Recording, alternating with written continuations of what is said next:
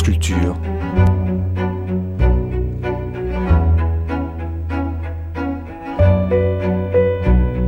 Culture. La nuit, une mémoire radiophonique.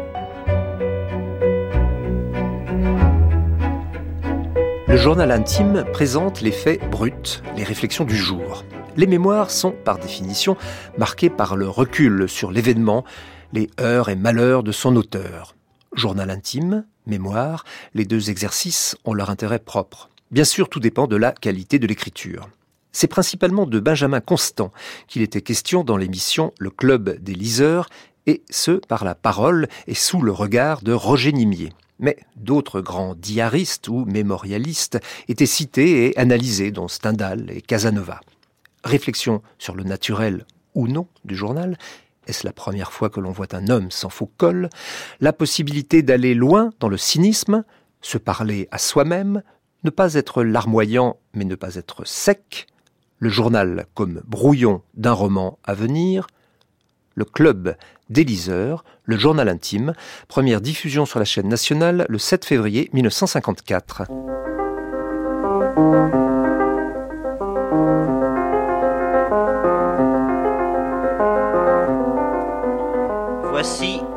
Club des liseurs, une émission de Marcel Arlan, Marcel Bizio et Jacques Brenner.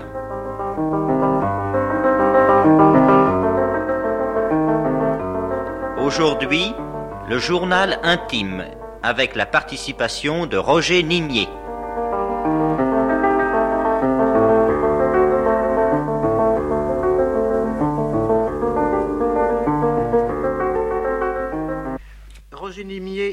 Vous avez bien voulu venir, vous avez bien voulu accepter d'être aujourd'hui notre invité.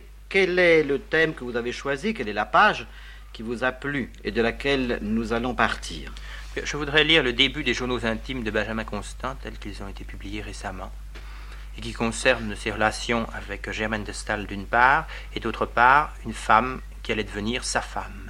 Amélie dans le récit, tel qu'il l'appelle Amélie, et elle deviendrait elle est Charlotte en C'est la réalité. seconde femme de, La seconde femme de Benjamin. Ah oui, oui. Il avait été marié une première fois, il avait divorcé.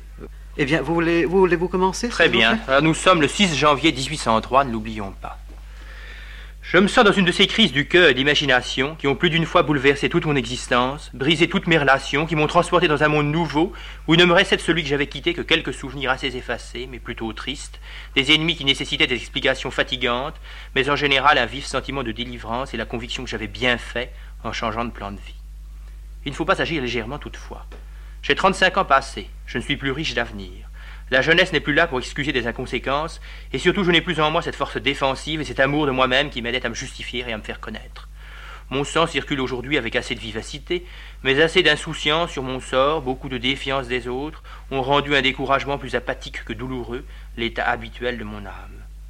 La peur de l'ennui est mon impulsion dominante, et mon grand danger en changeant de situation, c'est précisément l'ennui. Ma situation actuelle est évidemment fausse, mais elle a ses côtés brillants. Si je supporte tous les inconvénients d'une liaison qui m'entraîne au milieu des orages et où je ne remplis qu'un rôle secondaire, j'y trouve plus de liens apparents que je ne pourrais en trouver ailleurs. Le très grand mouvement du monde m'emporte sans que je sois obligé de rien faire pour cela. Je puis me jeter en arrière sans cesser d'aller en avant, et je suis au moins dispensé de ramer. Que je rompe ces liens, tout change. J'aurais bien moins la peine de résister au tourbillon qui m'entraîne, la fatigue de me trouver englobé dans une célébrité autre que celle qui me convient, la solidarité de beaucoup d'imprudence et de cette espèce de défaveur dont une femme célèbre s'entoure et qui retombe sur son amant. Mais j'aurai de moins beaucoup de liens en France, où je voudrais vivre, et je perdrai la jouissance et de cet esprit rapide et étendu, et de ce cœur excellent au fond, et de ce dévouement sans exemple dont aujourd'hui je puis disposer. Cependant, voyons l'avenir. Depuis longtemps, je n'ai plus d'amour pour Germaine. Une grande mobilité de caractère m'aide à suppléer à l'amour sans mauvaise foi. De grands rapports d'esprit nous rapprochaient l'un de l'autre, mais cela peut-il durer? Voilà la première page. Et peut-être ce sont les premières vraies confessions qu'on n'ait jamais lues. Non. Il me semble que si on les compare, nous allons revenir peut-être Ah. bientôt à Rousseau. Oui, Euh, ça me paraît tellement plus Oui. euh, net, pleinement plus simple. Les questions pratiques sont tellement mélangées aux questions euh, de cœur, et c'est tellement vrai à chaque instant chez Constant, oui. que ça dépasse peut-être la stratégie amoureuse pour devenir l'aveu simplement. Là, c'est un, homme, c'est un homme qui vraiment mélange, les parle aussi nettement de sa situation euh, financière et de sa situation dans le monde que de sa situation intérieure. Or, qu'est-ce que nous voyons de notre part? Nous voyons avant lui euh, Rousseau, qui évidemment euh, parle beaucoup de son cœur, mais feint toujours, malgré tout, de le placer bien avant la situation mondaine. Et nous verrons après Stendhal qui avoue beaucoup de choses, mais qui est un peu un fanfaron de vice. Il me semble que chez Constant, nous avons quelque chose d'autre de beaucoup plus naturel, beaucoup plus. Mais Constant vous paraît moins joué. Enfin, il, me paraît, me paraît pas joué. Ce grand joueur, justement, ne me paraît plus joué quand il écrit son journal. Oui, mais vous croyez qu'avant lui, on ne trouverait pas, je ne sais pas, voyons, dans les, dans les auteurs de mémoire du XVIIIe siècle, enfin... Ils ont du feu, ils ont du naturel, mais ils ne sont pas le naturel, peut-être. Ils ne sont pas le naturel. Enfin, vous me direz que ce naturel devient bien scolaire dès qu'on l'explique de cette façon. Oui. Mais je veux dire qu'ils ont des moments de, de, liberté, si vous voulez. Ils ont une très grande liberté, tandis que là, on a l'impression de quelque chose de tout à fait dépouillé. Oui. Et ce dépouillement ne conduit pas à une pureté très grande, bien sûr, puisque, encore une fois, des questions pratiques interviennent souvent chez Constant. Mm. Croyez-vous que chez un homme comme Casanova, on ne trouverait pas cette euh, analyse et cette naturel dans... Oui, seulement alors, oui, c'est ça, on, trouve, on trouverait probablement, mais on n'aurait pas la chance d'avoir euh, aussi le cœur de Constant par derrière. Oui. Croyez-vous que dans certaines lettres, alors, car on pourrait prendre aussi des lettres, des lettres de femmes, des lettres passionnées, elles peuvent remplacer la confession ah oui, mais nous, on sait très bien. Oui, oui, mais les femmes, là, vous n'avez pas le droit de parler des femmes parce qu'on sait bien qu'elles ont. Je n'ai pas besoin de parler des elles ont un impact avec la nature et tout le ah. naturel leur va de droit. Oui. Alors ça, c'est une question qui est réglée. Mais pour un pauvre homme, un malheureux pauvre homme toujours trop engoncé dans son faux col et son parapluie, eh bien, nous voyons là pour la première fois un homme sans faux col. Peut-être. La première fois, c'est beaucoup dire, mais euh, avec assez de durée tout de même. Mais, là, vous lisez une page de journal, et c'est quelqu'un qui fait le point euh, sur sa situation et qui ne s'adresse absolument à personne. C'est ça, mais alors voilà, voilà peut-être la chose importante aussi, c'est qu'il s'adresse à personne, alors que Rousseau, manifestement, s'adressait à tout le monde en écrivant. Et les gens qui écrivaient leur mémoire autrefois s'adressaient aussi toujours à un grand public. C'était plus pareil. C'est peut-être en effet la naissance des journaux intimes. Il y en a eu avant, mais enfin, on n'écrit plus ces mémoires pour se justifier, comme on avait fait si longtemps. On les écrit pour soi, pour faire le point. Et puis cette étape sera dépassée, on écrira son journal comme Gide, également pour tout le monde. Hmm. Et ça deviendra le petit Parisien. un peu, un peu excessif, Le petit Parisien des lettrés. Oui. Vous aviez, vous n'êtes pas arrêté. Je ne suis pas arrivé à la fin. Je crois que la fin euh, montrera peut-être mieux euh, le caractère, enfin la, précision de certaines révélations de Constant sur ses relations avec Germaine. C'est en, en 1800, 1803. 3. Oui. Mon cœur, mon imagination et surtout mes sens ont besoin d'amour. J'ai besoin d'un être que je protège, qui me suive, que je tienne dans mes bras, dont le bonheur soit aisé à faire, dont l'existence inoffensive se plie sans effort à la mienne. J'ai besoin d'une femme, en un mot, presque inaperçue, sinon pour mes affections domestiques, et qui soit une partie douce, intime et légère de ma vie. Mais cette femme, où la trouver La médiocrité ne garantit rien de tout cela, l'esprit menace du contraire. Continuons pourtant l'examen. Germaine a besoin du langage de l'amour, de ce langage qu'il m'est chaque jour plus impossible de lui parler. Nous nous brouillerons, nous nous séparons infailliblement. Plus notre liaison dure, plus à la fin nous nous trouverons vieux, isolés, mécontents de nous et sans ressources auprès des autres. Ces choses qui rendraient toute liaison pénible le sont doublement dans notre carrière respective. Les mêmes opinions nous dominent, mais comme ces opinions sont placées sur deux caractères différents, nous nous nuisons au lieu de nous soutenir. Je puis me taire sous le despotisme, mais je ne veux pas me réconcilier avec lui. Elle voudrait se réconcilier, mais elle ne peut se taire. D'ailleurs, je le répète, il me faut une femme que je tienne dans mes bras, qui marque chaque nuit par le plaisir, chaque jour par sa douceur. Si je veux conserver Germaine, il me faut prendre une maîtresse obscure et subalterne, que sa subalternité irritera, que l'éducation n'aura pas adouci, qui me fera rougir si on l'aperçoit, qui pèsera sur moi si je la cache. Tous ces inconvénients grandiront avec l'âge, et je serai dans dix ans ou isolé, si j'ai répudié cet être inférieur exigeant, ou si je l'ai conservé auprès de moi, dominé, trompé, malheureux. Je veux me marier. Cela seul peut combiner avec les avantages que je désire le moins possible d'inconvénients. Marié subitement, je pourrai reconquérir l'amitié de Germaine, et il ne sera plus question de lien ni d'amour. Marié à Genève, j'y aurai un asile naturel. Mon mariage effacera le souvenir d'un divorce qui devrait me faire honneur, car j'y étais délicat, humain, généreux, mais qu'on peut facilement mal représenter. Peut-être m'en repentirai-je, mais suis-je heureux? Toujours poursuivi de reproches, toujours en vue par la situation de Germaine, et ne tenant jamais en main le gouvernail de ma vie. À vingt et un ans, je n'ai pas su dominer une femme. C'est que j'avais mal commencé je le serais aujourd'hui. Si je suis déçu dans mes espérances, ma vie du moins sera régulière, assise, reposée. Je verrai seul, et sans cette influence que de longs souvenirs rendent impossible à détruire, quels sont mes moyens, mes ressources, quelle est surtout ma volonté. Alors je saurai ce qui me reste à faire, et pour la liberté, et pour ma gloire. Et je ne serai plus ni affaibli par les imprudences politiques de Germaine, ni tiraillé par une exigence qui trouble ma tête et bouleverse mes plans. Elle-même s'en trouvera mieux. Elle ne sera plus responsable d'une opinion moins affichée mais plus inébranlable que la sienne. Il faut me marier, mais avec qui? c'est très joli. je crois que la fin est très C'est une scène de comédie, évidemment, un peu. La page est très jolie. La page est très jolie. Il semble aller très loin dans le cynisme, parce que je crois justement, c'est qu'il ne s'en vante pas, en tout cas, il n'est pas très fier de son cynisme. Non. Puis était-ce vraiment du cynisme? Enfin, parlant à lui-même, euh, est-ce que cela empêche, euh, à l'arrière-plan, que ses sentiments soient, soient très sincères? Et est-ce que n'importe quel sentiment, si on les réduit à un schéma rationaliste, ne deviennent pas tous cyniques? Oui, oui, je le crois aussi. C'est ça parce qu'il pourrait très bien, un autre, un romantique précisément, ceux que nous prenons pour des romantiques en France, du moins, euh, des gens mm. comme Victor Hugo, s'empresseraient de montrer leur amour pour Amélie, pour celle justement dont il va parler bientôt et qu'il va épouser, et ne montrerait pas la charpente des sentiments. Lui, il la montre, mais où il paraît cynique, c'est quand même quand il fait des prévisions. Il fait vraiment des prévisions à 10 ans de distance, il semble dire je vais m'enfermer avec quelqu'un, elle aura vieilli dans 10 ans, elle sera plus jolie. Oui, il est plein de sagesse.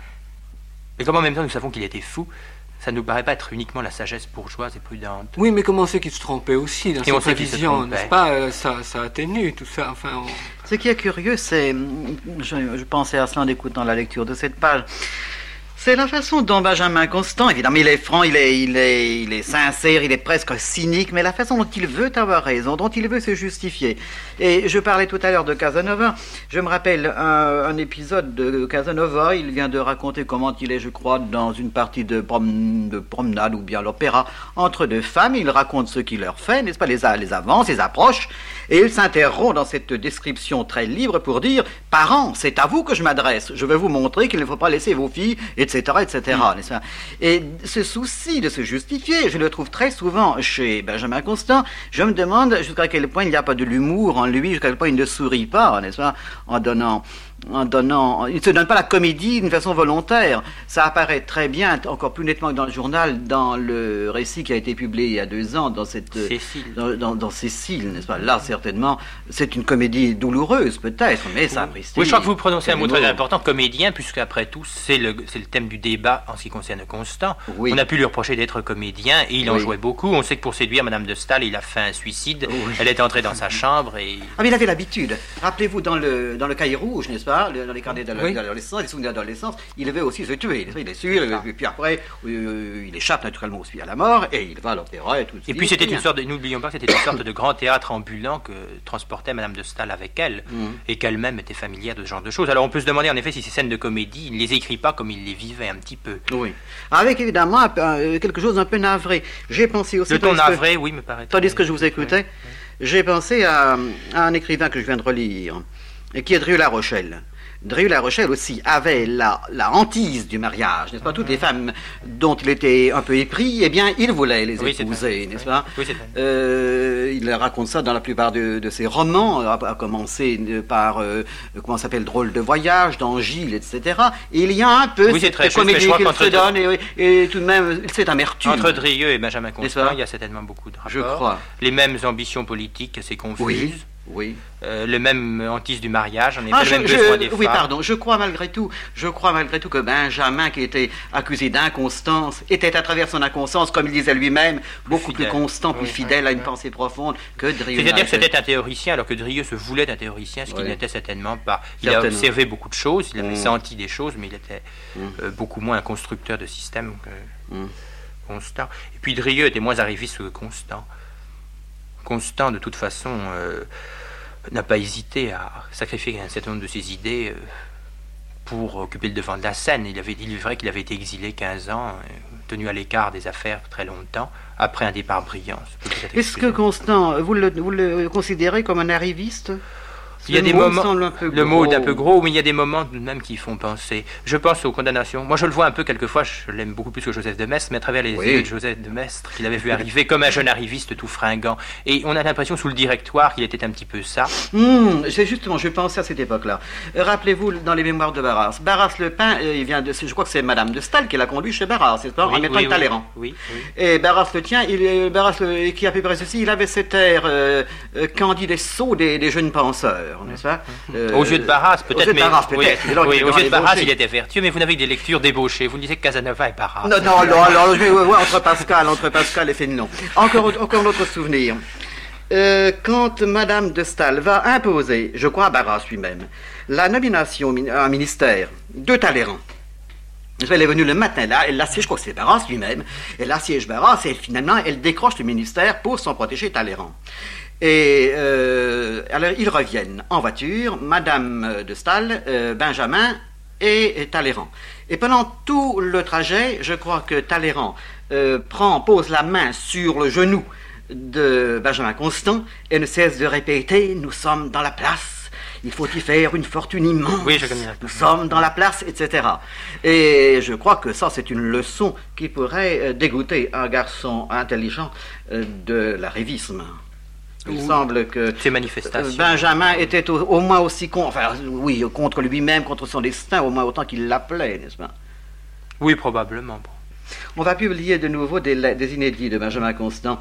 C'est Alfred Roulin, vous savez, qui avait euh, retrouvé déjà euh, beaucoup d'inédits dans le journal, et Cécile, qui publie des, nouvelles lettres à Rosalie. Je crois qu'il y a une centaine de, lettres inédites. Ou précisément, dans une de ces lettres, on trouve euh, Benjamin comme ici, moins aigu, mais posant la question du mariage. Euh, il hésite entre deux femmes qu'il vient de rencontrer, deux jeunes filles, deux jeunes filles qu'il vient de rencontrer à Lausanne. Et alors il dit bon, avec l'une, elle n'est pas belle, mais elle est tranquille, mais elle est sage. Avec l'autre, elle est plus jolie, mais, mais, mais, etc. Il pèse, il pèse, il pèse. L'épouseur du genre humain. Ou le déserteur, celui du mariage. Car il se lasse assez vite, n'est-ce pas? Rappelez-vous dans le, dans le journal intime, c'est euh, c'est presque instantané. Il y a un moment, n'est-ce pas, il vient de voir. Ben, je crois que c'est Charlotte. C'est quand Charlotte devient sa maîtresse avant d'être sa femme, n'est-ce pas? Euh, Enfin, c'est joie, joie, pleurs de joie. Et le lendemain, mais que se passe-t-il? Non, pas le lendemain, mais deux ou trois jours plus tard. Que se passe-t-il? Je commence à me lasser, n'est-ce pas? C'est assez triste. Est-ce que vous avez trouvé, euh, Jacques Brenner, un texte qui puisse euh, s'apparenter à celui-là, ou le prolonger, ou le euh, commenter C'est surtout au, point de vue du style et du ton euh, que j'ai pensé à, à Mérimée. D'ailleurs, Mérimée, lorsqu'il s'occupe de, psychologie amoureuse, il arrive qu'il rappelle Constant. Dans le vase étrusque, où l'on donne des leçons de séduction, on reprend cette anecdote que vous citiez tout à l'heure, cette façon de se suicider pour attirer l'attention des femmes sensibles. Ah oui. D'ailleurs, dans Mérimée, ce que j'ai choisi, c'est une page de la double méprise, parce que il me semble que dans le personnage de Darcy, c'est lui-même Mérimée euh, qui se peint, et euh, Mérimée euh, passe pour un, pour un cœur insensible, lui aussi très souvent. Et dans la double méprise, on s'aperçoit que ça pouvait être très bien une parade. D'ailleurs, de ce point de vue, ce qui est significatif, la double méprise apparue en 1833 et se terminait, les, les, amants étant séparés, euh, quelqu'un euh, disait au jeune homme Quel dommage que vous fussiez trop pauvre pour elle quand elle s'est mariée. Darcy sourit de ce sourire ironique qui lui était habituel, mais il ne répondit rien. Or, vingt ans plus tard, euh, corrigeant son livre, et à ce moment-là, on pouvait penser que Darcy, effectivement, avait le cœur un peu sec, il ajoute ceci, Mérimée Ces deux cœurs qui se méconnurent étaient peut-être faits l'un pour l'autre, qui est quand même une, note qui relève d'une toute autre psychologie que le, que le, sourire ironique et le silence de la première ah, c'est encore plus cruel alors, c'est une ironie encore plus cruelle peut-être. Ils étaient phénopothes, ils ne le savaient pas, ils sont passés les petits hasards de la vie, c'est l'ironie de Thomas Hardy, n'est-ce pas, non? Oui, mais qui, est, qui, oui, mais qui est très cruel justement, et on pense qu'il avait pu en souffrir. Oui. Et alors dans le portrait de Darcy, je vous rappelle en, gros la double méprise, c'est une femme qui est déçue par son mari, euh, et elle renonce pas pour autant à l'amour, et s'imagine... Euh, euh, être enlevée par quelqu'un qu'elle aimerait, et elle pense à un jeune homme qui autrefois euh, l'aimait. Et euh, comme elle pense beaucoup à ce jeune homme, elle s'imagine qu'il est toujours amoureux d'elle, parce qu'en effet, il est très difficile, quand on aime quelqu'un, de s'imaginer que cette personne ne pense pas du tout à vous. Oh, voilà une belle, une belle pensée. Je vais la noter, Jacques, si vous permettez. Non, pour mon carnet intime. Vous ne croyez pas que c'est vrai? Ça, je me rapporte à vous. Et alors, voici la page. Darcy était autrefois dans la société de Madame de Luçon un être sans conséquence, c'est-à-dire que l'on savait, les mères savaient, que sa fortune ne lui permettait pas de songer à leur fille. Pour elle, il n'avait rien en lui qui pût faire tourner leur jeune tête. D'ailleurs, il avait la réputation d'un galant homme, un peu misanthrope et caustique. Il se plaisait beaucoup, seul homme au milieu d'un cercle de demoiselles, à se moquer des ridicules et des prétentions des autres jeunes gens lorsqu'il parlait bas à une demoiselle, les mères ne s'alarmaient pas, car leur fille riait tout haut. Et les mères de celles qui avaient de belles dents disaient même que M. Darcy était fort aimable. Une conformité de goût et une crainte réciproque de leur talent de médire avaient rapproché Julie et Darcy. Après quelques escarmouches, ils avaient fait un traité de paix, une alliance offensive et défensive. Ils se ménageaient mutuellement et ils étaient toujours unis pour faire les honneurs de leur connaissance. Un soir, on avait prié Julie de chanter je ne sais quel morceau. Elle avait une belle voix et elle le savait. En s'approchant du piano, elle regarda les femmes d'un air un peu fier avant de chanter, et comme si elle voulait les défier. Or, ce soir-là, quelque indisposition ou une fatalité malheureuse la privait de presque tous ses moyens. La première note qui sortit de ce gosier ordinairement si mélodieux se trouva décidément fausse. Julie se troubla, chanta tout de travers, manqua tous les traits, bref, le fiasco fut éclatant. Tout effarée, près de fondre en larmes, la pauvre Julie quitta le piano, et en retournant à sa place, elle ne put s'empêcher de regarder la joie maligne que cachaient mal ses compagnes en voyant humilier son orgueil. Les hommes mêmes semblaient comprimer avec peine un sourire moqueur. Elle baissa les yeux de honte et de colère, et fut quelque temps sans oser les lever. Lorsqu'elle releva la tête, la première figure amie qu'elle aperçut fut celle de Darcy. Il était pâle et ses yeux roulaient des larmes. Il paraissait plus touché de sa mésaventure qu'elle ne l'était elle-même. Il m'aime, pensa-t-elle. Il m'aime véritablement. La nuit, elle ne dormit guère, et la figure triste de Darcy était toujours devant ses yeux. Pendant deux jours, elle ne songea qu'à lui et à la passion secrète qu'il devait nourrir pour elle. Le roman avançait déjà lorsque Madame de Luçon trouva chez elle une carte de M. Darcy avec ces trois lettres PPC. Où va donc M. Darcy demanda Julie à un jeune homme qui le connaissait. Où il va Ne le savez-vous pas, à Constantinople, il part cette nuit en courrier. Il ne m'aime donc pas, pensa-t-elle. Huit jours après, Darcy était oublié. De son côté, Darcy, qui était alors assez romanesque, fut huit mois sans oublier Julie. Pour excuser celle-ci et expliquer la prodigieuse différence de Constance, il faut réfléchir que Darcy vivait au milieu des barbares, tandis que Julie était à Paris, entourée d'hommages et de plaisirs. Quoi qu'il en soit, six ou sept ans après leur séparation, Julie, dans sa voiture, sur la route de paix, se rappelait l'expression mélancolique de Darcy le jour où elle chanta si mal. Et s'il faut l'avouer, elle pensa à l'amour probable qu'il avait alors pour elle, et peut-être bien même au sentiment qu'il pouvait conserver encore. Tout cela l'occupa assez vivement pendant une demi-lieue. Ensuite, M. Darcy fut oublié pour la troisième fois. Et alors, il se passe, n'est-ce pas, qu'après cela, elle se persuade vraiment tout à fait que Darcy est amoureux d'elle. Vous vous rappelez comment la chose finit tragiquement, puisque lui, euh, la revoyant et voyant qu'elle s'intéresse à lui, se dit, elle, euh, ce sera agréable de la fréquenter un été. Et euh, quand elle s'aperçoit que c'est vraiment un été, alors qu'elle avait pensé finir sa vie avec lui, elle en meurt. Enfin, elle meurt de saisissement comme on meurt par ailleurs dans les romans que dans ceux de Henry James, où on meurt comme ça. Et alors, il me semble là qu'entre la forme un peu sèche de, de la comédie sentimentale qui racontait et euh, la tristesse profonde d'une telle, euh, d'une telle comédie, il y, a, il y a un hiatus, mais qui est euh, le charme de Mérimée, qui est un esprit beaucoup plus complexe qu'on ne le fait d'ordinaire. Certainement, je crois aussi, oui. Et il me semble que cette sécheresse du style l'apparente un peu à, à Constant. Oui, il semble aussi que les événements qu'il raconte soient moins larmoyants. Au fond, c'est un mot qu'on n'a pas prononcé à propos de Constant, mais qui était nécessaire. C'est que tout se passait dans un déluge de larmes, qu'il y avait tant de scènes qu'il était forcé de faire le bilan le soir, comme un commerçant qui met doigt et avoir. il fallait probablement qu'il compte les torts et les raisons. C'est un peu ce qu'il fait dans son journal. C'est ça, mais le journal n'est pas larmoyant. C'est ça. Le journal n'est pas larmoyant parce qu'un livre de contes ne l'est pas, et parce que justement, ça ne servait qu'à ça. S'il s'était agi de consigner uniquement toutes les scènes qu'avait faites Madame de Stahl, il n'en aurait pas fini, il c'était vraiment un résumé, un bilan pour savoir où on en était. Ça avait presque un but pratique peut-être. Oui, non mais je crois que c'est important, ça le fait qu'il raconte des scènes larmoyantes et que lui n'est jamais larmoyant. Et d'ailleurs, regardez dans Mérimée, là vous voyez tout à l'heure, euh, on voit Darcy également, enfin avec des yeux pleins de larmes. Seulement, euh, lorsqu'on note la chose, on n'essaie pas d'être larmoyant comme pouvait l'être Rousseau. oui. et puis Constant, Constant ne devait pas hésiter à pleurer, mais n'oublions pas que Mérimée n'aurait jamais pleuré puisqu'il faisait peur à Stendhal lui-même sur ce chapitre. Oui, et eh bien d'ailleurs Stendhal est également quelqu'un euh, dont on a, parlé de la sécheresse de Stendhal, n'est-ce pas? Alors euh, que lui aussi est très romantique. Oui, c'est à Stendhal que j'ai songé, bien entendu, et aux journaux de Stendhal. Mais pour revenir à Constante, même ça m'inquiète un peu.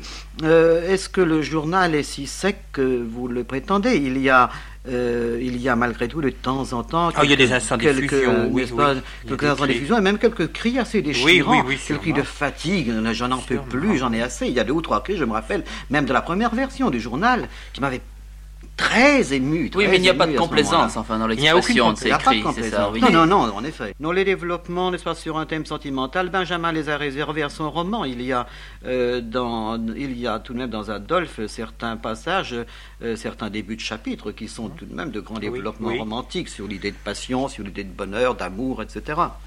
Voici, j'ai oh, simplement ouvert au hasard les, le journal de Stendhal. Je prends ici, j'ai devant mes yeux le deuxième tome, c'est quand il est à Milan, en l'année 1811, c'est-à-dire quand il, fréquente chez Madame, oui, la comtesse Simonetta. Je monte chez elle, mais plus de douce émotion, plus de tendresse. C'est deux heures auparavant qu'il fallait me voir. Elle était seule. Pour peu qu'elle eût pris le genre plaisant, ma déclaration mourait, ce dont j'aurais eu ce soir une humeur de dogue. Je lui ai dit, avec l'accent de la raison froide, que j'étais amoureux d'elle que c'était pour ne pas m'exposer à aimer tout seul que je ne l'avais pas vue hier. Elle m'a dit, à peu près, que je plaisantais. Et comme je lui donnais l'assurance du contraire, avec bonne foi, elle a dit hum, Je voudrais bien que ce fût vrai. Tout notre colloque a été diablement raisonnable dans les intonations et les physionomies, mais comme les Français ont beaucoup plus de vivacité dans le discours que les Italiens, à ce moment-là en tout cas, peut-être ce ton froid lui aura-t-il échappé. Elle m'a dit tout de suite qu'elle aussi avait eu beaucoup d'humeur hier quand à quatre heures elle avait vu que je ne venais pas, que pour me punir elle était sortie aujourd'hui. Là-dessus, j'ai dit de fort bonnes choses, mais, suivant moi, avec un air trop froid. Elle m'a tutoyé, elle a pleuré, elle redoublait de tendresse quand je lui rappelais des traits de mon ancienne passion. Il paraît que ces souvenirs que j'ai conservés si longtemps de mille petites choses lui a paru remarquables. Je n'ose dire qu'il l'a touchée. Comme je voulais l'embrasser, elle m'a dit recevoir et ne jamais prendre. Je trouve cette maxime très convenable à mon caractère, dans lequel la force nécessaire pour l'exécution tue le sentiment. Je n'ai donc pas ravi de baiser, mais bientôt j'en ai reçu. La tendresse revenait à mesure que je n'avais plus besoin du pouvoir exécutif. Je me sentais animé, et euh, si le tête-à-tête eût continué longtemps, j'aurais terminé. Elle a pleuré, nous nous sommes embrassés, tutoyés, continuant de sa part. Nous avons discuté à fond l'histoire de mon départ, elle m'a répété, plusieurs fois avec une voix très émue Pars, pars, je sens qu'il faut que tu partes pour ma tranquillité. Demain, peut-être, je n'aurai plus le courage de te le dire. Comme je lui disais que je serais trop malheureux pendant ce voyage, mais, dit-elle, tu auras la certitude d'être aimé. Et elle a dit, avec l'air assez convaincu, en parlant des rapports que nous avons ensemble, mais c'est un roman. Voilà qui fait la, liaison, ça, entre le journal et le roman. On peut retrouver, je ne sais pas, des centaines de pages comme ça dans les journaux. Ce qui est curieux là, c'est qu'il ne dit pas ses sentiments, n'est-ce pas, dans ce qu'il éprouve. Il dit ce qu'il fait, il, il note. Oui, c'est Stendhal cherchait beaucoup à se voir, non, il me semble. Son rêve, c'était de se voir, c'est-à-dire comment étais-je en réalité? Il répète souvent J'étais fort bien, je crois que j'étais fort bien, j'ai eu un air très froid. Il se voulait comme un comédien, cet homme qui, justement, avait grand mal à se maîtriser. C'est ça, tout ça, c'est des gens qui s'observent, et c'est pour ça, euh, quand on s'observe, on paraît toujours. Euh, Mais ça semble être aussi un journal euh, pratique, c'est-à-dire, pour Stendhal, un bilan, un programme de vie, on sait qu'il en faisait beaucoup, et c'est utile. Oui. Et je crois que c'est la vraie définition, la grande définition des journaux, des mémoires? Autrefois, les mémoires étaient justificatifs. Le cardinal de Ray écrivait ses mémoires comme tout le monde pour expliquer son attitude politique. Ça avait donc un sens. Ah, pardon. Il y a des pages dans le cardinal de Ray, peut-être les plus belles, les plus cyniques d'ailleurs, où il ne s'agit plus d'explication. Parce, parce que c'était un romancier, évidemment, il est dépassé par, son, par son sujet. Mais le vrai but des mémoires est tout de même. Oui, il se vendent. Et puis ils se vendent beaucoup aussi. Il, il fausse les choses quelquefois. Et autrement, les journaux, qui sont aussi des journaux pratiques dans lesquels on fait le bilan, on dit j'ai fait ceci, j'ai fait cela, dans dix ans il faudrait que j'ai ceci, etc les autres formes de confession me paraissent beaucoup moins sincères, beaucoup moins vraies, beaucoup moins touchantes. Ça ne va pas jusqu'à la confession. Ça va plus loin que la confession, mais ça, euh, chez Retz, lorsqu'il parle justement de son hypocrisie, euh, en tant que, en tant que, comme de la religion, que prêtre, oui. pas euh, Quand il dit j'ai décidé de faire le mal sciemment. Ça, n'est pas, oui, ce n'est peut-être pas la confession parce que parce que c'était pas ça la confession, ça, bien entendu. Mais enfin, c'est autre chose que, que la justification. Oui. Lorsque chez Saint-Simon, n'est-ce pas, euh, Saint-Simon nous raconte la manière dont il a demandé euh, la main de la fille du, ministre, n'est-ce pas, de, Louis XIV. Euh, cette scène extraordinairement plaisante on lui refuse, il dit Mais je vous aime tant, monseigneur, que alors donnez-moi la, donnez la cadette, enfin la, suivante. C'est très étonnant. Or, ce n'est pas pour se justifier. Il semble que là, il sera saisi de la folie de, se raconter, d'expliquer. Ça arrive rarement, mais c'est vrai, tout même. En ce qui concerne mémoires et journaux, il y a également euh, le recul dans les mémoires, évidemment. Et pour le journal, c'est le fait euh, brut et actuel, qui n'est pas déformé euh, par, par le souvenir, qui déforme toujours. Et oui, c'est intéressant. il faut noter ça, bien entendu, c'est très important. Il y a la, question de l'âge de celui qui tient le journal, n'est-ce pas? Là, c'est ensemble le jeune Stendhal, dans, dans, la, page que, que vous avez lue. Bien sûr. Je me demande, dites, je me demande pardon de vous interrompre, je me demande si le recul qui est apporté, c'est-à-dire l'homme qui ne fait pas, qui ne met pas, qui ne raconte pas au jour le jour, n'est-ce pas, dans son journal, mais qui, dans le souvenir deux ans plus tard, dix ans plus tard, n'est-ce pas, euh, rapporte un événement, une passion. Je me demande si parfois il n'atteint pas une vérité plus, plus, grande. Euh, il, y met quelquefois plus de fraîcheur. parfois plus de fraîcheur. oui. En somme, euh, lorsque lorsque la religieuse portugaise écrit ces fameuses lettres, il y a évidemment la douleur immédiate. Mais quand elle raconte ce qui s'est passé un an, deux ans auparavant, c'est là peut-être qu'elle est supérieure. Ah oui, bah, il se passe bien entendu que les, conséquences, les suites d'une rencontre sont, peuvent être aussi importantes que la rencontre même. Je veux dire, les prolongements euh, qu'a mm. en un individu, enfin, la, l'émotion première, c'est une émotion qui, qui, se transforme, et toutes les transformations de cette émotion sont aussi intéressantes. Oui, nous sommes tous un peu romanciers, nous allons plaider la course du roman, bien entendu, contre la réalité immédiate. Mais c'est vrai pour Stendhal. Je crois en effet, euh, Roger Nimet, je crois, comme vous le disiez tout à l'heure, que le journal pour Stendhal, c'est euh, c'est une manière de euh, s'étudier, mais d'une façon pratique. Pour progresser, il était en sa vie. N'oublions pas qu'il apprenait les choses, il lisait, il a beaucoup revenu, il est beaucoup revenu là-dessus. Il apprenait les auteurs anglais, il les lisait, il voulait apprendre à, comment faire une comédie. Donc il était en classe, ce sont ses cahiers de classe. Et ce que je crois, ce qui est dommage, c'est que les journaux, les sont Avec les corrections d'ailleurs des devoirs. Avec les corrections. N'est-ce pas, que donne la réalité. Car il dit, euh, demain je vois euh, telle personne, je serai comme ceci, comme cela. Je ne parlerai pas, je ferai un aveu de ton froid et tout. Et le lendemain, il raconte, oui, j'ai eu raison de faire ça, j'ai eu tort, etc. Et ça recommence. C'est une, méthode intime d'amélioration. Je crois que ce qui est dommage, c'est que les journaux, les mémoires soient devenus un genre littéraire comme le roman. Ça, on ne les écrit plus pour soi. On les écrit plus pour soi, on les écrit plus dans un but pratique. Oui. Mais écoutez, je me demande. C'est comme si on écrivait des lettres, vous me direz qu'on l'a beaucoup fait, évidemment, elles sont excellentes, mais enfin, euh, en vue des publications uniquement, et tout de même, je ne crois pas que ça s'est beaucoup fait, mais les meilleurs ne sont pas comme ça. Les lettres de Madame de Sévigné, c'était tout de même destiné aussi à quelqu'un. Et vous, Marcel Bise, vous avez trouvé des textes ben, J'ai pensé à une page qui n'est pas exactement une page de stratégie amoureuse, c'est plutôt l'inverse. C'est une page du journal de Tolstoï, oui. dans lequel il a recueilli une lettre qu'il écrivait à sa femme, et c'est une sorte de lettre de rupture, hmm. dans laquelle il fait un peu le bilan de la vie passée et de ses rapports avec sa femme. Si bien que c'est un regard sur son ancienne stratégie amoureuse, si on veut. C'est une lettre du 14 juillet 1910 de Tolstoï à sa femme. Premièrement, je ne donnerai à personne le journal actuel et le garderai chez moi. C'est parce que entre eux, enfin ils sont séparés depuis quelque temps, et entre eux il y a un problème, c'est l'histoire de leur journal. Chacun tient son journal, et ils sont l'un et l'autre inquiets de ce que l'autre. C'est déjà la famille jouant d'eau. Peut-être. Enfin, c'est surtout Sophie Tolstoy qui est inquiète de ce que peut dire Tolstoy d'elle, enfin dans son journal. Alors, deuxièmement, je reprendrai chez Tcherkov, enfin les anciens cahiers de mon journal, et je vais les garder moi-même. Troisièmement, si tu es inquiète à la pensée que des biographes futurs, hostiles à ton égard, pourront tirer parti des passages des cahiers de mon journal, où j'ai écrit sous l'impression momentanée de nos désaccords et de nos heurts, songe que ces expressions de sentiments passagers, dans mon journal comme aussi dans le tien, ne sauraient donner une idée exacte de nos véritables rapports. Mais si tu crains que l'on ne s'y trompe, je suis heureux de l'occasion qui m'est donnée d'exprimer dans mon journal, ou tout simplement dans une lettre, mes sentiments à ton égard et le jugement que je porte sur ta vie. Mes sentiments à ton égard et mon jugement sont ceux-ci. Tout comme je t'aimais dans la jeunesse, je n'ai pas cessé de t'aimer malgré divers motifs de refroidissement, et je t'aime. Ces motifs de refroidissement étaient, sans parler de la cessation des relations conjugales qui n'a pu que supprimer l'expression trompeuse d'un amour superficiel, ces motifs étaient premièrement mon éloignement de plus en plus profond de tous les intérêts du monde et mon aversion à leur égard, alors que tu n'as pas voulu renoncer à eux, n'ayant pas accueilli dans ton esprit les principes qui m'ont conduit à mes convictions, ce qui était très naturel et que je ne peux te reprocher. Cela tout d'abord.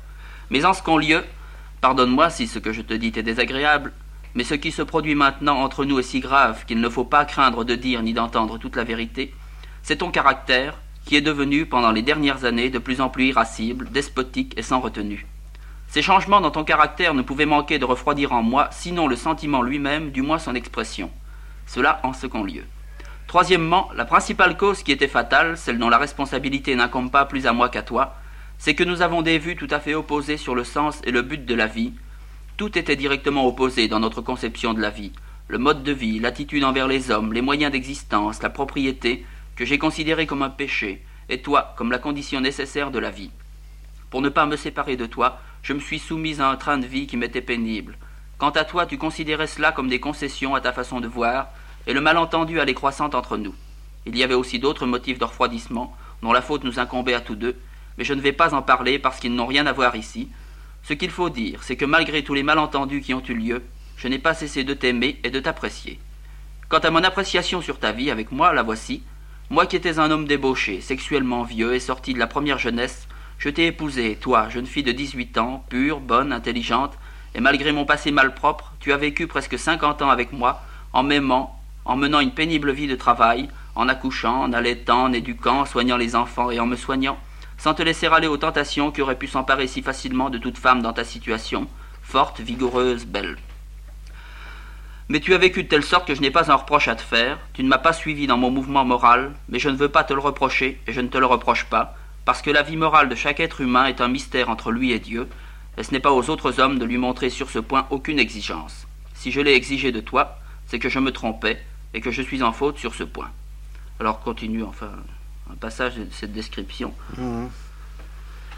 J'aurais pu, j'aurais pu continuer à vivre ainsi si je pouvais supporter tranquillement tes souffrances, mais je ne le peux pas. Hier, tu es parti agité, tourmenté. Je voulais me coucher, dormir, je me suis mis à penser à toi, je n'ai pas dormi. J'ai écouté jusqu'à une heure, jusqu'à deux heures, et je me réveillais de nouveau et j'écoutais, et je te voyais en rêve, ou presque en rêve.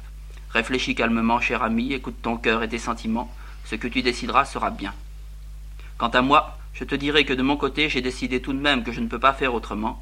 Cesse, ma chérie, de torturer non pas les autres, mais de te torturer toi-même.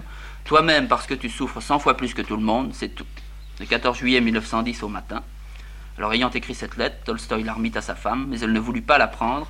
Quand Tolstoï essaya de la lui lire, elle ne l'écouta pas. Voilà ce qu'écrivait dans son journal euh, Sophie Tolstoï, d'abord le même jour, ah, le, oui, le 14 juillet. Oui, nous allons voir le jour de la, lettre de, de Tolstoï. 14 juillet. Je n'ai pas dormi de la nuit et mon suicide n'a tenu qu'à un fil. Si outré que soit l'expression de mes souffrances, elle sera toujours au-dessous du vrai. Léon Nikolaïevitch est entré. Je lui ai dit, en proie à une terrible agitation, que de deux choses l'une, ou ses journaux allaient revenir, ou bien je quitterais la vie, à lui de choisir. Et il a choisi, grâce lui en soit rendue, et a rapporté les journaux de Tchetcherkov. Dans mon trouble, j'ai mal collé entre leurs pages la lettre qu'il m'avait apportée ce matin. Je le regrette beaucoup, mais elle est reproduite plusieurs fois, entre autres dans le registre des lettres de Léon Nikolaïevitch, qui me sont adressées, recopiées par moi, et dont il y a un exemplaire chez ma fille Tania. Il s'intéresse beaucoup. c'est un peu affolant, oui, il s'intéresse un petit peu aussi à leur euh, Alors, continue. Voici donc quelle est la fin de ma vie matrimoniale, si longue et jadis si heureuse, mais ce n'est pas encore tout à fait la fin. La lettre que Léon Nikolaïevitch m'a adressée aujourd'hui est encore un lambeau de cette félicité d'autrefois, mais un lambeau tout petit et joliment usé. Oui. Évidemment, c'est très difficile d'être la femme d'un grand écrivain, d'un grand écrivain déjà connu comme grand de son vivant. Et on se rend un peu trop qu'elle se sait, la femme de Tolstoï, et qu'elle l'écrit pour se justifier, elle très nettement, n'est-ce pas? Et Tolstoï aussi, sans doute, d'ailleurs. Il est curieux de voir Tolstoï euh, faire un exposé très rationaliste, enfin il étudie la situation, voilà ce qui se passe, et après ça, il dit à sa femme, étudie ton cœur et tes sentiments. Alors que euh, c'est à sa raison, à la raison de sa femme qu'il en a et ça, ça rapprocherait, alors, puisque Nimier parlait d'abord des enfants de Rousseau, euh, Tolstoï euh, finirait lui aussi par être un enfant de Rousseau. Euh, par, oh, probablement, oui. Les enfants de Rousseau, entendant, enfin la postérité de Rousseau, la postérité de l'analyse, de, c'est cela que vous entendiez, oui, du journal intime. Oui, un peu. c'est Nancourt, sans doute aussi. Est-ce que vous avez lu un petit livre de... De l'amour, de Sénancourt Oui, son petit traité, c'est comme Stendhal, qui s'appelle De l'amour. Qui est d'ailleurs un peu fou, un peu fou fou même, mais avec de très jolis passages. Oui, des, choses quelquefois un peu mièvre. Un peu mièvre, un peu romantique, un petit peu... Un peu hurluberlu, certainement, avec des thèses sur l'amour très audacieuses. Oh, j'avais vu, ce qui était très amusant. Euh, est-ce que vous connaissez un livre de... C'est de Julien Bada, naturellement, c'est un de ses meilleurs livres qui s'appelle qui s'appelle euh, Est-ce Dialogue Luther ou Est-ce Délice Luther Délice Luther. C'est là où il analyse, justement, il fait une analyse du sentiment de l'amour, de la passion amoureuse, qui est très nettement inspirée, en tout cas par la technique, par la méthode de Stendhal, n'est-ce pas? Euh, qui est développée avec beaucoup de, de scrupules, de concision, de fermeté. Et qui prolonge sur certains points les théories de Stendhal. Je me rappelle, il y a des pages très amusantes. Il y a des pages notamment sur les sensations et sentiments d'une jeune fille à sa première, la nuit de, la nuit de son mariage, n'est-ce pas? Je ne sais pas du tout comment Julien Bada, quelque intelligent euh, qu'il soit, était parvenu à se mettre dans, euh, comment dire, dans, dans l'âme et dans le corps aussi un peu de la jeune fille en question. Mais c'était surprenant, c'était criant de vérité. Quand j'ai lu ça, j'étais aussi très jeune. J'avais eu une très grande impression, n'est-ce pas, de Julien Bada. D'ailleurs, elle, elle a fait que se confirmer depuis lors. Mais malheureusement, tous ces traités de séduction sont devenus impossibles puisqu'il n'y a plus de moralité, il n'y a plus de société, il n'y a plus de barrières, il n'y a plus rien. J'y pensais en lisant un petit livre très bon que Roger Vaillant vient de faire paraître sur Laclos. Ah oui, le petit livre qui est apparu chez, ah, aux du Seuil, n'est-ce pas, oui, la collection. Et il reconnaît lui-même justement que le libertinage n'est plus possible puisqu'il est presque officiel, au moins en ce qui concerne les grandes villes. Il n'est plus possible pour les littérateurs, du moins. Non, mais même de toute façon. Quand il n'y a plus de moralité, quand il n'y a plus de barrière, il n'y a plus non plus euh, d'assaut. Vous avez l'impression qu'il n'y a plus de, de moralité De moralité, non? J'en souffre, oui. On m'a envoyé, un de mes amis m'a envoyé le manuscrit de son fils. Cet ami est poète. Euh, ce manuscrit avait 15 ou 16 et 100 pages. Vous pensez bien que je ne l'ai pas lu. Mais j'ai reçu une lettre euh, l'autre jour me disant que telle maison d'édition allait le prendre, alors je l'ai lu. Eh bien, il se propose comme une fresque de la jeunesse contemporaine. Et il dit précisément, comme vous le disiez tout à l'heure, qu'il n'y a plus de moralité. Euh, cela se passe, il y a un garçon et ses amis qui sortent du collège, qui vont au Mailleux, au café Mailleux, n'est-ce pas mhm. Et avec deux ou trois filles là, ce sont des mots euh, très obscènes, ce sont quelques situations, quelques parties de plaisir, quelques partous, etc., quelques gestes, quelques couchages, n'est-ce pas?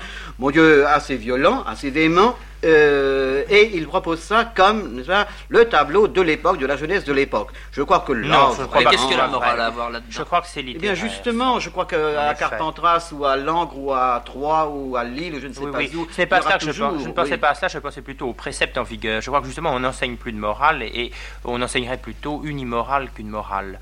Je veux dire que tout ça est à la mode, précisément. Tout ça est littéraire, tout ça est bien vu, si vous voulez. Il y a un sourire complice des parents, alors que ce n'aurait pas été le cas il y a 50 ans, pas partout naturellement, mais une certaine tendance dans cette direction. Les familles se désolent beaucoup plus à présent d'avoir euh, un fils qui ne court pas les jupons euh, que d'avoir un fils vertueux, il n'y a pas de question. Or, de là à ce que ça se transmette aux filles, ça ne tardera pas. Hmm. Vous croyez que ça a commencé déjà? Pour, en ce qui concerne les filles, d'une autre façon, peut-être elles n'ont pas de succès, vous comprenez, c'est pas aussi net. C'est d'ailleurs très normal. À toute époque, on a hmm. préféré que ça fait eu du succès, mais maintenant, euh, les limites sont devenues beaucoup moins nettes. Et vous voyez une influence de cet état d'esprit, de cette transformation La littérature n'est qu'un symptôme, justement, la littérature et le succès de toutes sortes de livres scandaleux euh, vient de ça, non? Oui. Pareil. Euh, c'est révélateur, ça ne vient pas de la littérature, mais ça vient d'un manque d'ordre en général. Un manque d'ordre en général.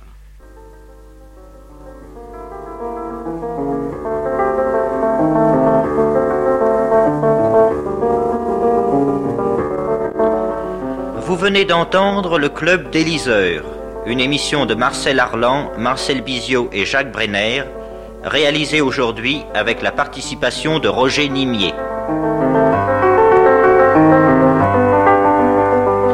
C'était une production de Jacques Peuchemort.